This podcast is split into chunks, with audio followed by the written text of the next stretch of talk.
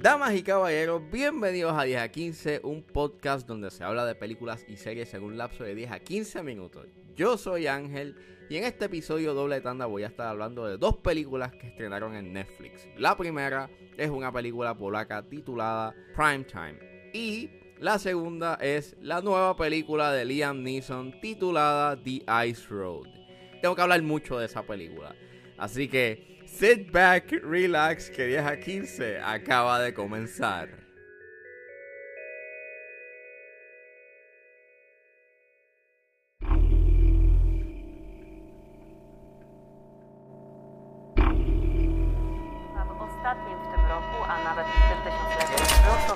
Stój!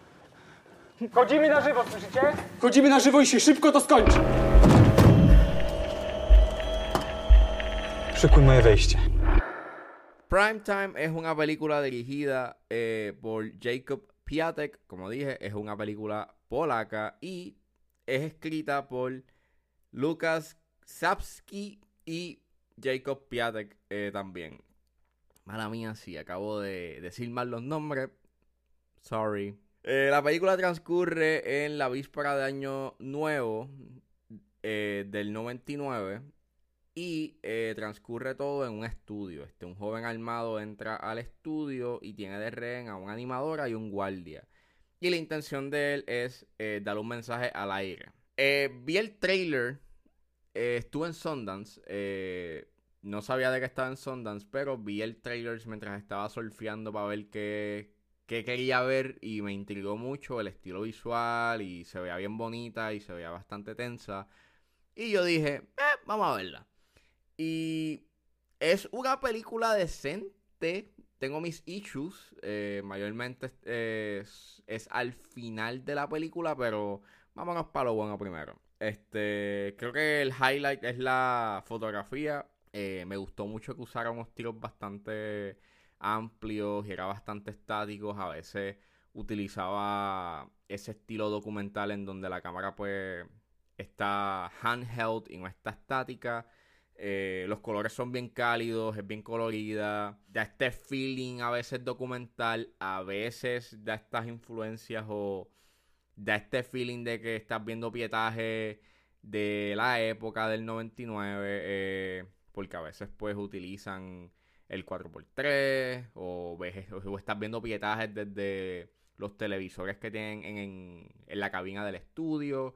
Eh, y cómo filman esas escenas, pues da este feeling como si estuviesen usando cámaras eh, de la época. Obviamente me imagino que no. Tuvo que haber sido eh, en, en- en post, o sea, en postproducción. Pero daba, o, o por lo menos no se sentía cheesy ni se sentía genuino. Este. Eh, me gustó mucho el diseño de producción. Te hace sentir, por nuevamente, que estás en esa época, los teléfonos que utilizan, los ringtones que suenan cuando, eh, cuando los llaman. Y pues todo ese fear del Y2K de que las, y de que las computadoras se, va, sí, se iban a ir a ajuste. Obviamente eso no pasó, pero tienes ese fear y ese miedo y pues te hace sentir nuevamente en ese ambiente y en ese momento en que pasamos al nuevo milenio. Está bien actuada, es bien tensa, eh, pero el problema está en el final. El final es bastante ambiguo eh, porque te hace cuestionar de cuál era el propósito de el- del muchacho que hace, que, mantiene de rehén a esas personas. Su plan era darle un mensaje, but algo pasa que pues, o sea, no sucede. Y te, te hace como que cuestionar qué fue lo que pasó y, o cuál era el propósito del filme, además de crear este setting en donde todo transcurre en un solo sitio y pues te mantienen esta tensión de que algo malo va a pasar. Eh, lo máximo que uno le puede sacar, o por lo menos yo le pude sacar, o lo que me mantenía intrigado, era el, el- el- el elemento de el morbo de los medios y de cómo ellos este utilizan eh, eventos trágicos y sacarle lucro a eventos trágicos y de que en realidad no les importa la, la vida humana, sino de pues de grabar el, el evento y de que verlo en primera plana y o en los titulares de las noticias. Este, esa es el, el, la crítica social que tiene el filme. Este, no profundiza mucho con los personajes. Quien mayormente prof- profundizan es con el villano. eh, pero no es enough. O no puedes entrar completamente en su psiquis. Este. Y. Pues nada. Básicamente es una película que está bien hecha. Pero el gran problema está en su final. Que. Pues. Es un final make or break. Porque lo que piensas que va a pasar. O que piensas que se va a ejecutar algo. No. Y. Pues. O la vas a amar. O la vas a odiar. O vas a decir que es una pérdida de tiempo. Y pues.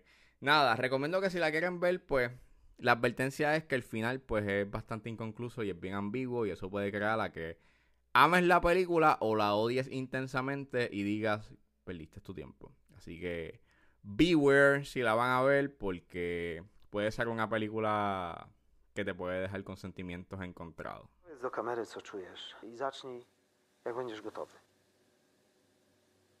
Jestem.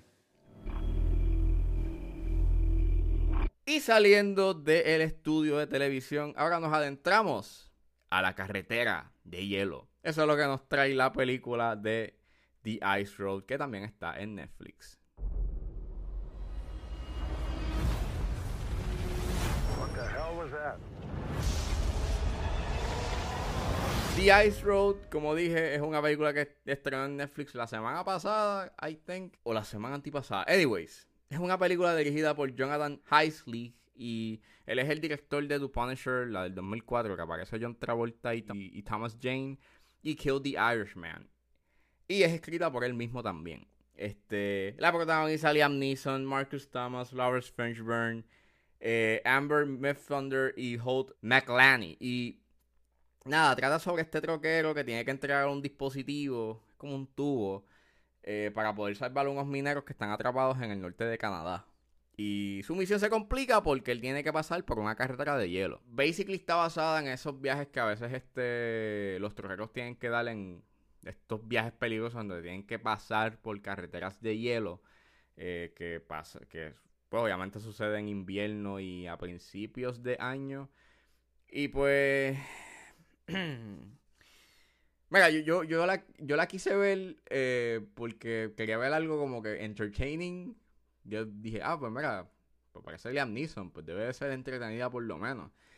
Y, hermano, este, qué película más mala. O sea, es una mala película. Este, creo que lo peor que tiene esta película es el CGI.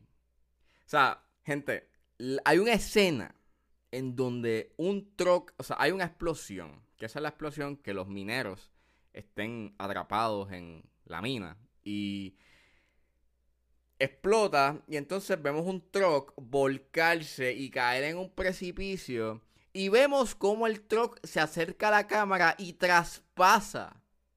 O sea, vemos cómo ese truck traspasa la cámara. Y ahí yo dije, ah, ok, desde el momento en que explotó, que se da esa escena de la explosión, ahí yo dije, ah, ok, que esta película es así. Este, y pues, nada, eh, yo básicamente la veo como que Liam Neeson cobró el cheque, o estaba ahí por el cheque, porque a veces actuaba como que sin ganas, a veces le metía, a veces no. Y pues sabemos que pues Liam Neeson tiene un particular set of skills. Y aquí tiene sus particular set of skills con, pues, siendo troquero. Y pues, y pues las escenas de acción son bien aburridas porque no, no, no, no te importa nada, no te importa ningún personaje. Tú estás aquí nada más por las escenas de acción. Y ni siquiera las escenas de acción están muy buenas. O sea, no están buenas, están bien eh. Eh, la trama es bien sosipico. Es como que esta conspiración de una compañía. Y es como que I don't care, man. Entonces hay un villano que es completamente de- desechable y no tiene personalidad. Y no te importa tampoco. Eh, más me sorprendió la cinematografía, que es demasiado desaturada. Casi parece como si fuese una película así de televisión, estilo Lifetime. Y cual es una pena porque aquí tiene de director de fotografía a Tom Stern, que él es un excelente director de fotografía, que él ha hecho muchos trabajos para Clint Eastwood, eh, Million Dollar Baby, eh, um, American Sniper, eh, casi toda la filmografía de Clint Eastwood, él está como director de fotografía y él usa mucho estos colores, él, él usa mucho el claro oscuro, y su fotografía es bien tenue, desaturada también, pero, eh, pero es bien hermosa y bien bonita. Y aquí nada que ver. Es desaturada, pero fea y sosa. En fin, lo único que le puedo apreciar es que hay escenas en donde vemos los trozos llenos guiarse. Y hay escenas en donde se usan efectos prácticos.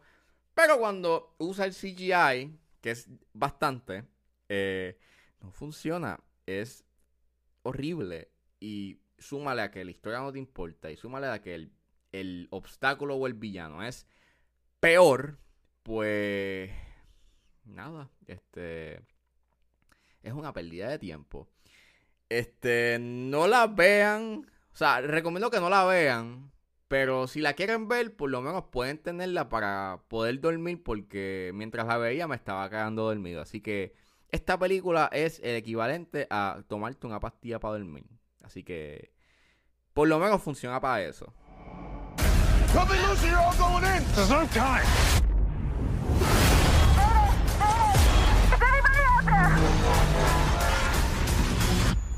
We're coming.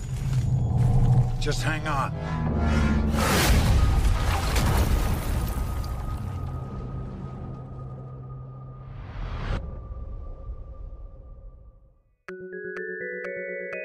Bueno, esto fue todo en este episodio de 10 a 15. Espero que les haya gustado. Suscríbanse a mis redes sociales. Estoy en Facebook y en Instagram como ángeles.pr. Me pueden buscar en su proveedor de podcast favorito como 10 a 15 con Ángel Serrano. Gracias por escucharme y nos vemos en la próxima.